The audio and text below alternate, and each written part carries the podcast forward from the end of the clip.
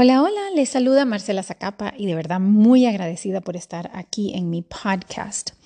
El día de hoy les quería compartir, el otro día subí un post y una, una señora estaba ahí hablando claramente atea, estaba criticando la religión, de que la religión solo servía como opio y que era algo que nosotros creíamos por ser débiles y no poder lidiar con con todo lo malo en este mundo, pero que realmente la maldad le pasaba a todo el mundo. Y entonces me, llamó la atención, nunca me pongo a pelear con gente, eh, ¿verdad? Me parece fascinante escuchar sus historias y sus creencias y no me interesa pelearlas, me interesa discutirlas.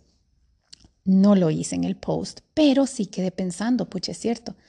Ya van varias personas ateas que conozco, o incluso no ateas, pero gente que cuestiona y dice que la religión solo sirve para calmarlos, para mantenernos débiles.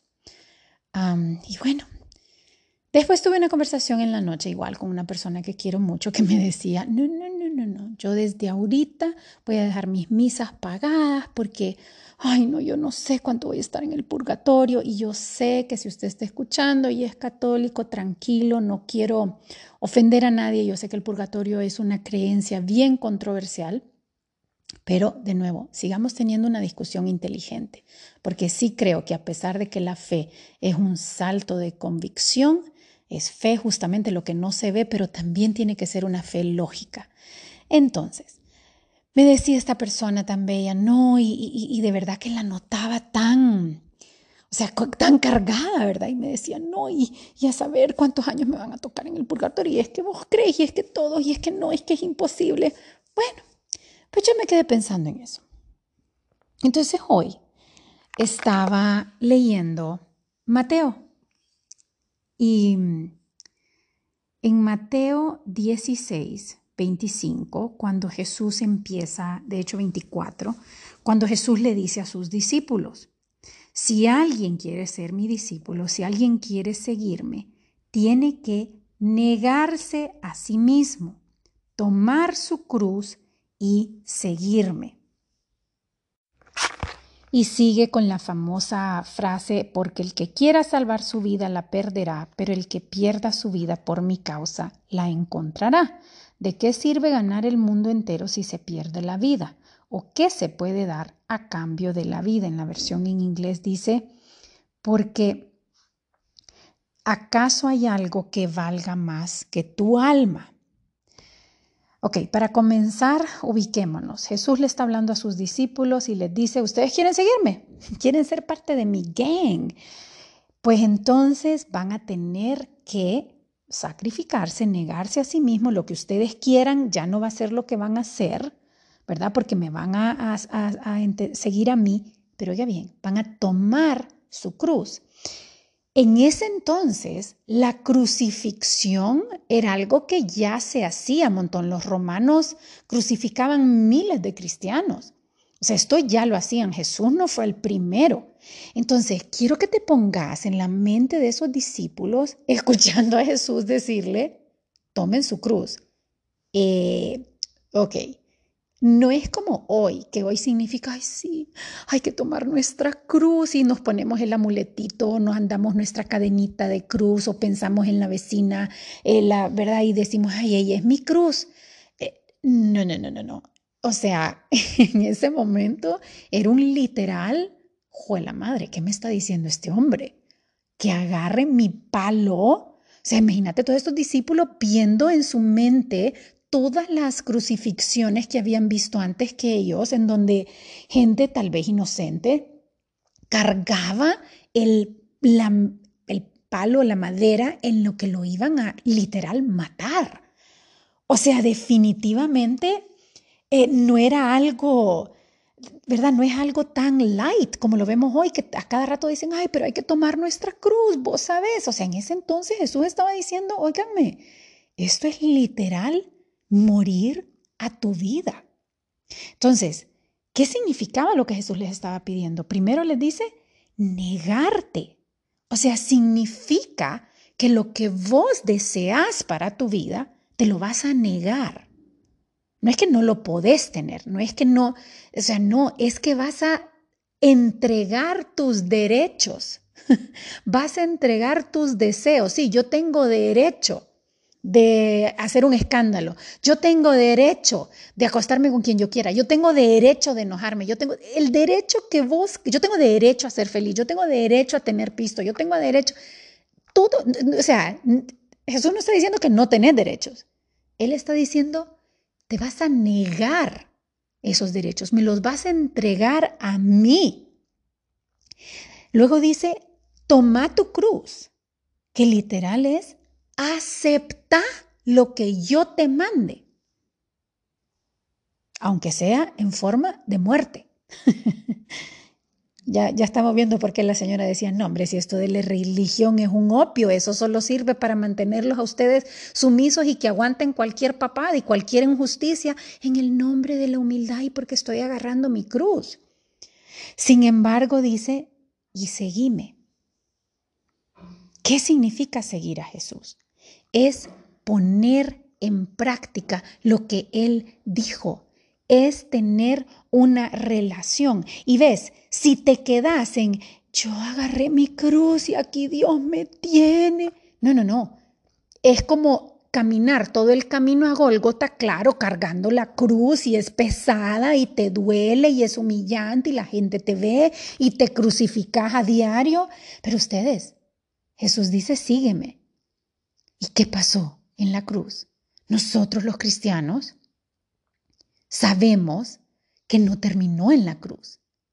La cruz fue la victoria y lo podemos comprobar en la resurrección. Si ustedes se quedan básicamente en el aceptar la cruz y no seguir a Jesús, no hay transformación, porque no hay resurrección. Estamos diciendo como los de ese momento que decían, sí, Jesús murió, pero él no resucitó. Sí, Jesús fue un gran profeta. Hay mucha gente hoy día que dice Jesús es un gran profeta. Pero nosotros los cristianos, y era lo que yo le decía a esta persona cuando me hablaba de la muerte, le digo, lo que nos diferencia a los cristianos de los demás es que nosotros tenemos la esperanza de que hay algo más. No importa la vida que usted le tocó ahorita, no importa la injusticia, la violencia, todo lo que usted haya tenido que sufrir ahorita, que el mundo no le puede dar las soluciones que usted quiere, porque no es de culpar a Dios de que qué barbaridad Dios permitió. Vaya pues, quite a Dios de la ecuación y trate de vengar su muerte.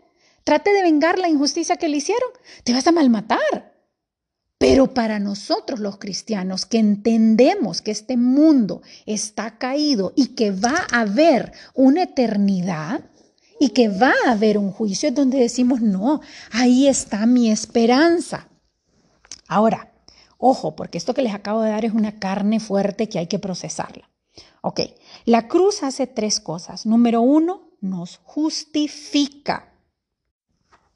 ¿Qué significa estar justificado?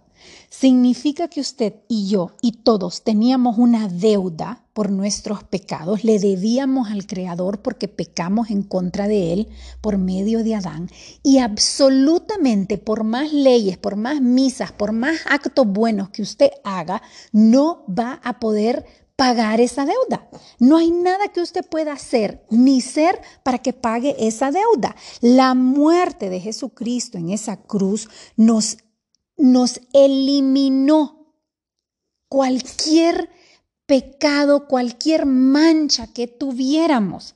Dice Romanos 3:21. Ya Dios nos enseña que hay una manera para estar bien con Él sin la ley, así como fue prometido hace años. Estamos eh, justificados con Dios mediante la fe en Jesucristo. Oiga bien qué fácil. A todos los que creen. Todavía dice, de hecho no hay, no hay distinción. O sea, no importa, no, no, no, pero es que espérate, pero es que aquella lo que hizo fue terrible. No, no, no, no, no. Dice, todos los que creen, no hay distinción, porque todos han pecado. Todos hemos pecado. Aquí no hay uno que diga, no, no, no, pero es que mi pecado fue pequeño, no importa. Por tu pecado pequeñito Jesús hubiera tenido que venir a morir de la misma manera que el pecado inmenso del vecino. Entonces, por su gracia, con una amabilidad y una, eh, ¿qué significa gracia? Que no solo no nos dio lo que merecíamos, sino que nos dio lo que no merecíamos, que era decir, Él ya pagó. Ya no pueden llamarlo culpable, ya no pueden condenarlo, usted ya está justificado ante Dios. Lo segundo es que hay una reconciliación. Colosenses 2.11 dice, en él fueron circuncidados no por mano humana, sino con la circuncisión que consiste en despojarse del cuerpo pecaminoso. Esta circuncisión la hizo Cristo. ¿Qué significa? No le hagan caso al luna en el fondo. ¿Qué significa? Que antes los judíos se acuerdan que tenían que estar circuncidados, tenían que hacer una muestra física externa de que ellos pertenecían a la familia de Dios. Lo que hizo Cristo en esa cruz fue que fue más allá de lo físico, porque si el Antiguo Testamento nos enseña algo es que las leyes sí son buenas y ahí tienen que estar para enseñarnos lo pecaminoso que, podríamos ser en la naturaleza, pero jamás, por más que todos los días te levantes con las mejores intenciones, vas a terminar tu día diciendo, yo no pequé del todo. Tratar de cumplir las leyes solo te va a, hostigar y te va a poner así como mi amiga que decía, yo tengo que pagar muchas misas porque vieras cómo he pecado. Eso no es vivir en gracia. Eso es vivir en condenación, eso es vivir siquiera con la cruz cargada. No, es que espérate, es que a mí me toca pagar por mis pecados todavía, a mí me toca. Movete Jesús, movete, que yo voy a llevar la cruz porque vos no sabés lo que yo hice. Claro que sabe lo que hiciste. Si se murió cuando vos ni siquiera existías y dijo que todos tus pecados estaban perdonados, nada que vos hagas en esta vida no está cubierto por la sangre de Cristo, pero a veces creemos que, no, Jesús, quítate que yo voy a llevar mi cruz. Eso es no entender la resurrección, no entender que, o sea, ya no estamos enemistados con Dios, ya somos, somos sus hijos amados, adoptados adentro de su familia. Y dice, oiga bien, dice que es por fe, porque creyeron, fueron resucitados mediante la fe. Ustedes la recibieron, esa circuncisión, cuando Él fue sepultado porque ustedes confían, ya no hay condenación. Y lo otro que hace la cruz es la regeneración. Quiero que escuchen bien lo que dice Gálatas 2.18. Ok, se la voy a leer de dos versiones, porque en español, porque es impresionante cuando, cuando la parafraseo, pero oigan, dice, yo por mi parte, mediante la ley, he muerto a la ley o sea, ya la ley no es lo que me mantiene vivo. Mediante la ley he muerto a la ley. He sido crucificado con Cristo. Ya no vivo para cumplir la ley, sino que vivo para Dios. Ya no vivo yo, sino que Cristo vive en mí. Lo que ahora vivo en el cuerpo, o sea, lo que ahora yo soy y lo que ahora yo tengo, lo vivo por la fe. O sea, ahora vivo en este cuerpo confiando en el Hijo de Dios que me amó y que se dio a mí.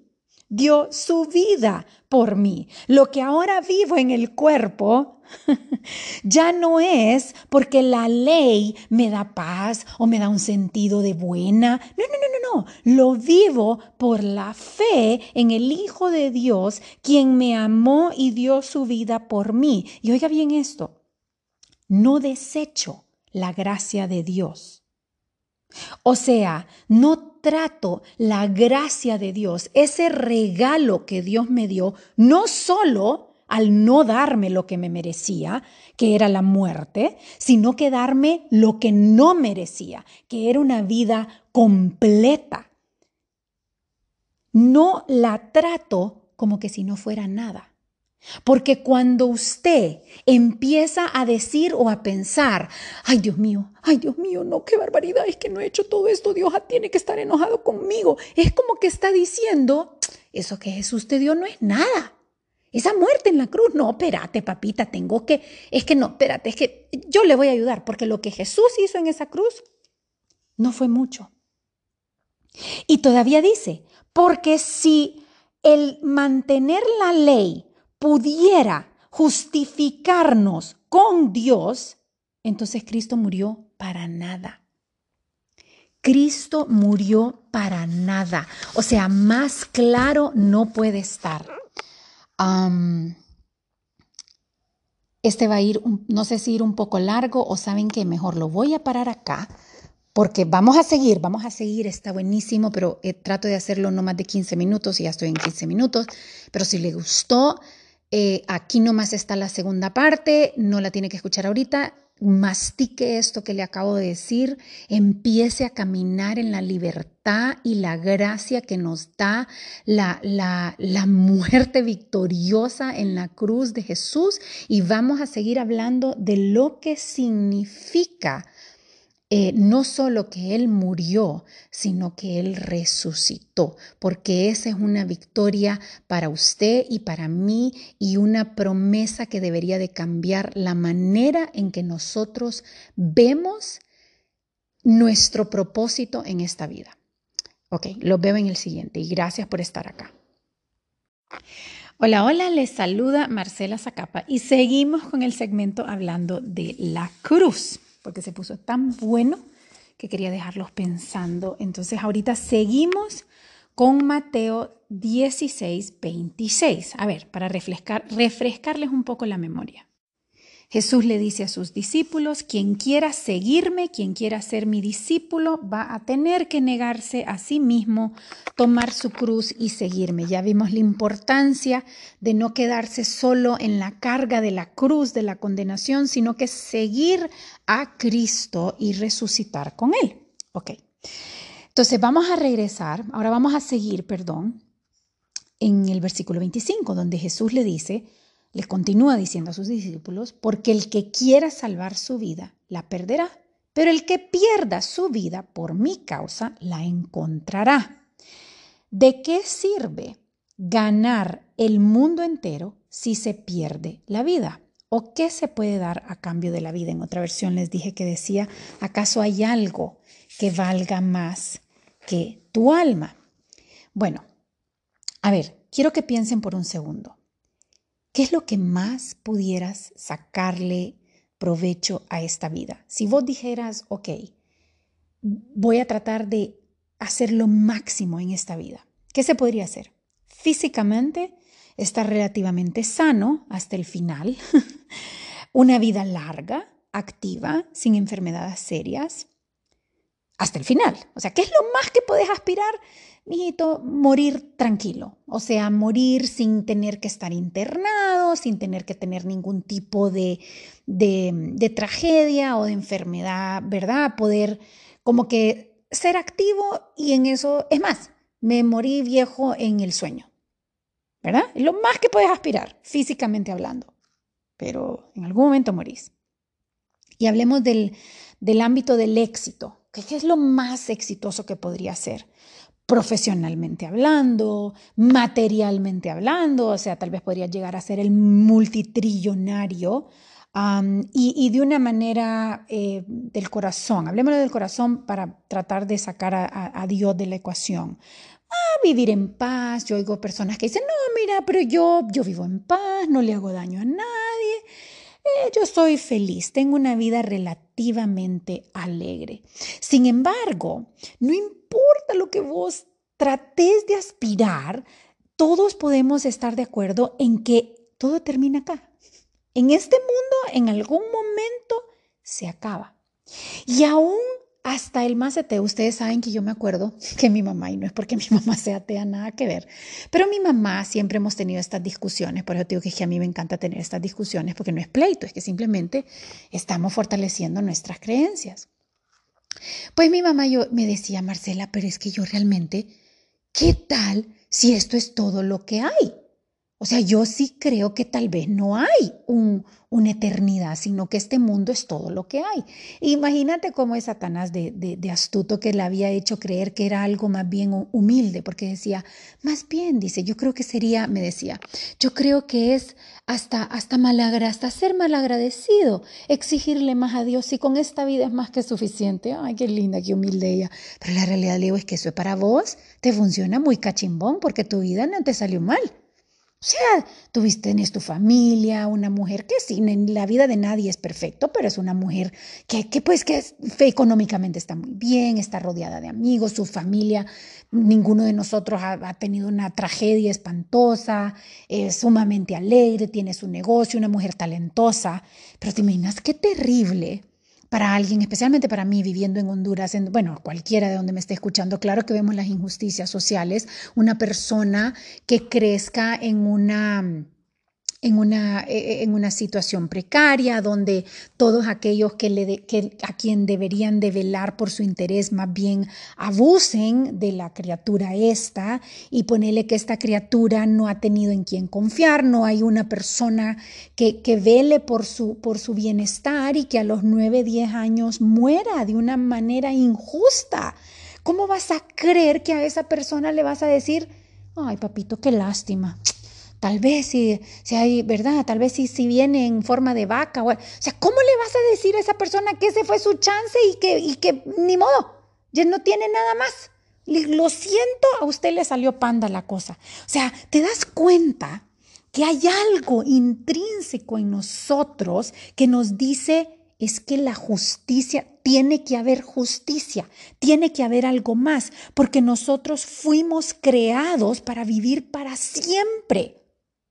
En algún momento, algo adentro de nosotros, aunque seamos el peor ateo y estemos lo más arrecho con Dios, llega algo que se nos muere, que perdemos, porque esta vida así es, tan temporal y tan frágil, que todo nuestro ser y nuestra alma y nuestra mente y nuestro corazón empieza a gritar, no puede terminar acá, tiene que haber algo más.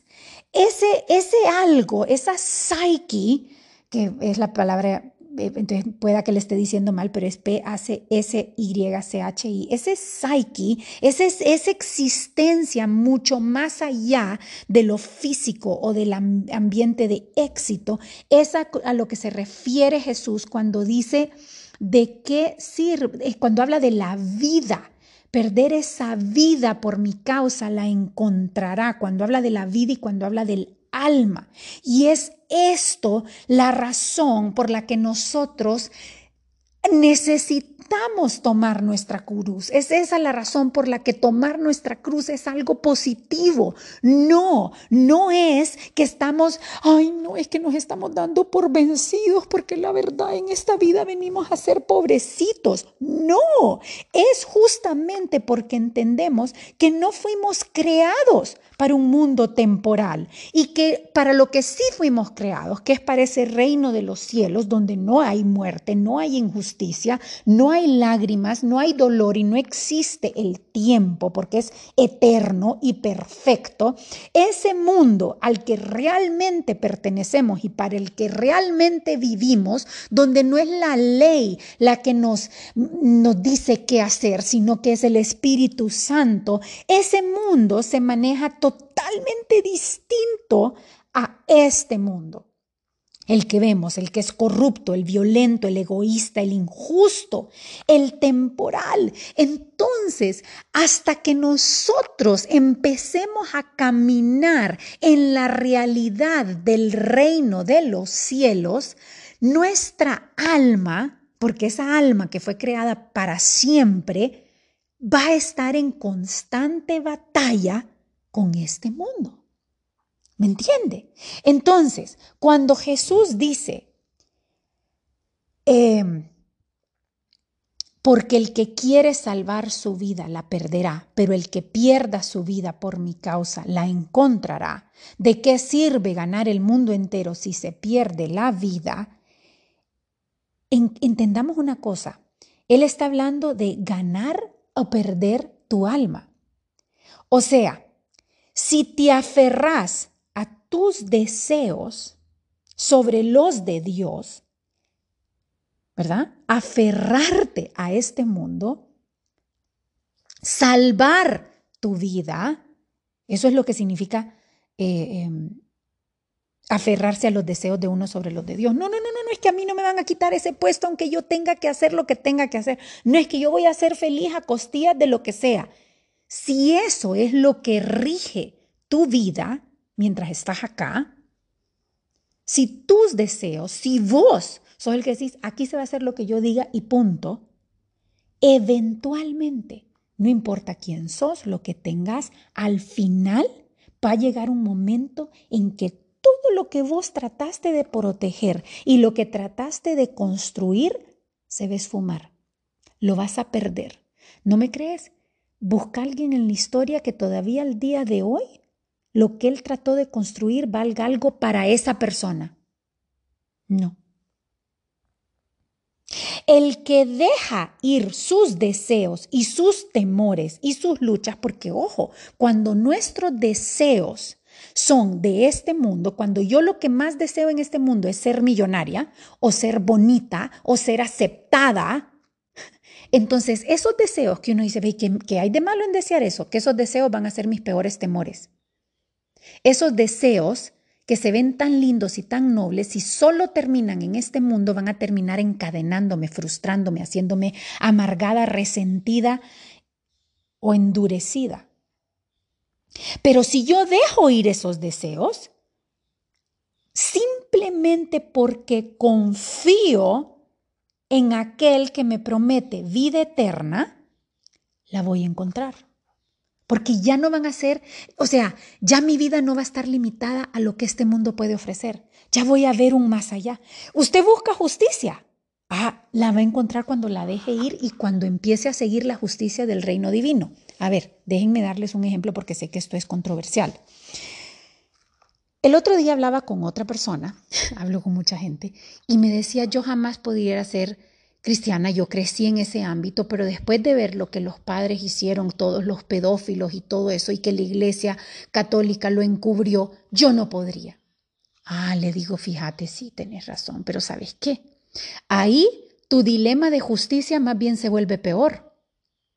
Porque si vos estás diciendo que Dios falló estás diciendo que entonces vos te vas a encargar de darle justicia a todos estos padres pedófilos, porque el problema persiste y no olvidémonos de padres, hay pastores, o sea, la, la maldad existe aunque usted diga, ya no creo en Dios porque mira que hay maldad. Ajá, ¿y cuál va a ser tu venganza? ¿Cuál es la manera de ponerle justicia a esa maldad? Que vos los odies. No, pero es que fíjate que yo voy a escribir un blog y yo me voy a encargar de mandarlos a la cárcel. A todos.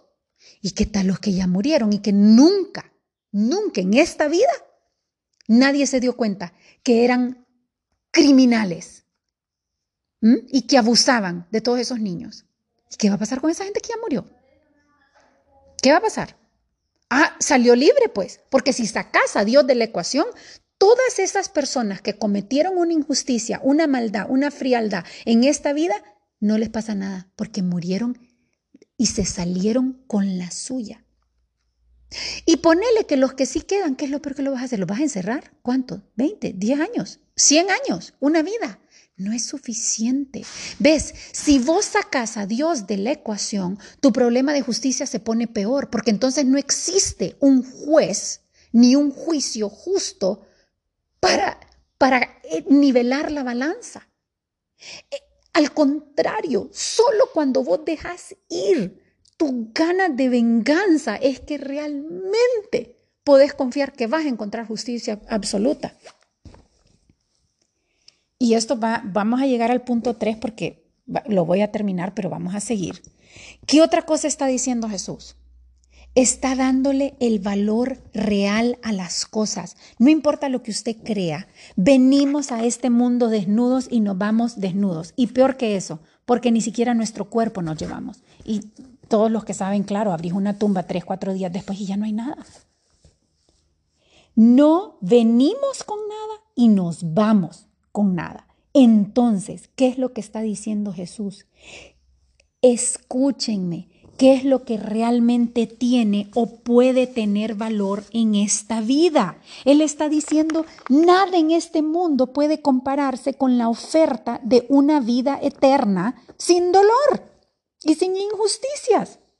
¿De qué sirve ganarte este mundo aunque te lo ganes todito? Aunque seas el presidente de todos los lados del mundo y seas el más millonario y el más lindo y la más bella y la más cool y la más... No importa, eso no vale nada a la par de tu alma.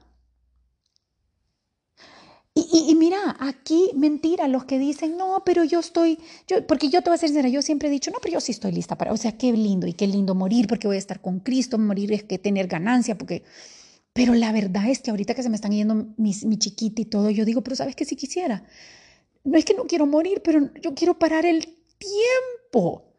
Todos añoramos parar el tiempo y daría lo que fuera si pudiera parar el tiempo y que esto se mantuviera así, que nunca tuviéramos que, envejecer ni nada, porque yo no quiero, ¿verdad? Que mis hijas se me vayan y que el curso de la vida siga. No es, no es morir a lo que le tengo miedo, es que me da nostalgia que el tiempo no para. Y, y, y decime cuánta gente conoces que daría lo que fuera por mantenerse eternamente joven.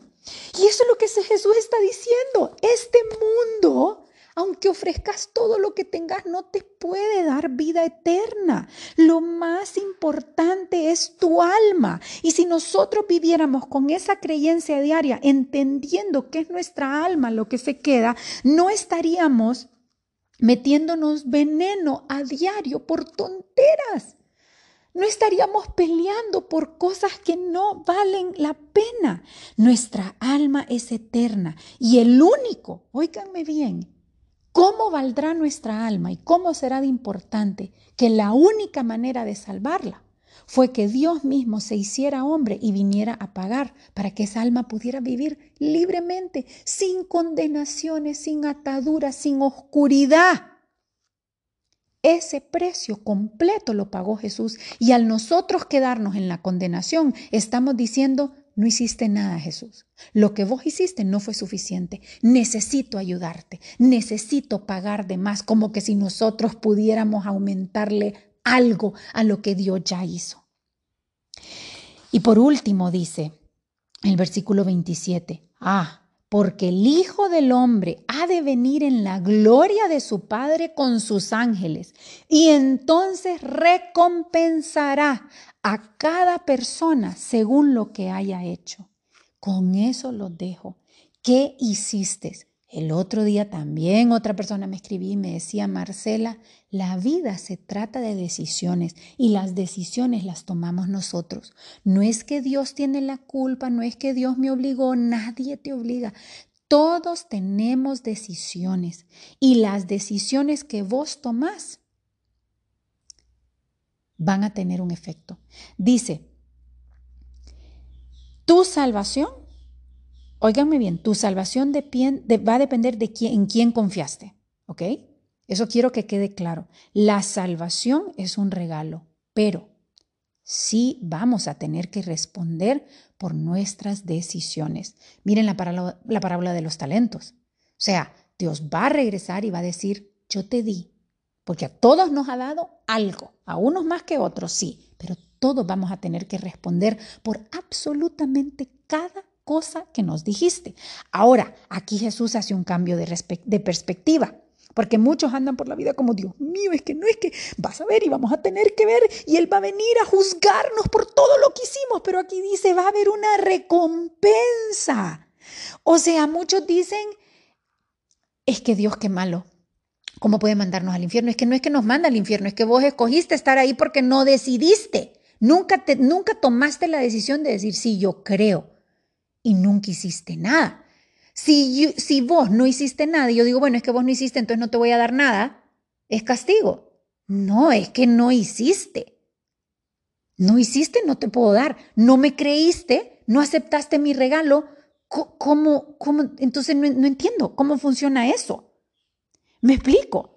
Entonces mi cambio de perspectiva no es que tengo que hacer porque si no hay castigo. No, es que quiero hacer porque hay una fiesta en el cielo. quiero hacer porque va a haber una recompensa. La salvación no es mi recompensa, es el regalo. Pero Jesús está diciendo, va a haber una recompensa. Esa recompensa no va a cambiar que vos hayas sido salvo o no, pero sí va a cambiar lo que vas a estar haciendo en el cielo. Y eso, chicos, es para otra plática que no la pienso empezar ahorita porque ya me pasé los 18 minutos. Pero quiero dejarlos con, con, con esto. Sí importa lo que hacemos. Sí importa. Todos esos que andan buscando justicia y que dicen, no, es que Dios es muy dejado. No, Dios no es un Dios dejado. Sí importa todo lo que hicimos y lo que dejamos de hacer. Y cuando dicen, no es cualquier recompensa la que nos va a dar, es el Hijo del Hombre vendrá en gloria con los ángeles. Cuando usted le toque ceder algo en obediencia a Dios, cuando usted le toque ceder algo para demostrarle amor a alguien que no se lo merece, pero lo está haciendo para demostrar su amor a aquel que se merece todo y más, usted solo piense, imagínese al Hijo de Dios venir con toda su gloria, rodeado de ángeles, diciéndole, aquí te traigo tu recompensa. Sí hay recompensa, pero todo comienza con la decisión que usted y yo tomemos cada día. Sus misericordias son nuevas cada mañana, así que no se preocupe por lo que hizo antes, comience hoy, hoy que hay un propósito mucho más allá de la condenación para su vida. Hay propósito de, de luz, de ser luz para los demás. Y eso, con eso es que los dejo. Bueno, ya me pasé, pero mil gracias a todos y espero que les haya gustado. Y espero más que nada que los haya liberado de miles de cargas que no tienen por qué cargar. Bye.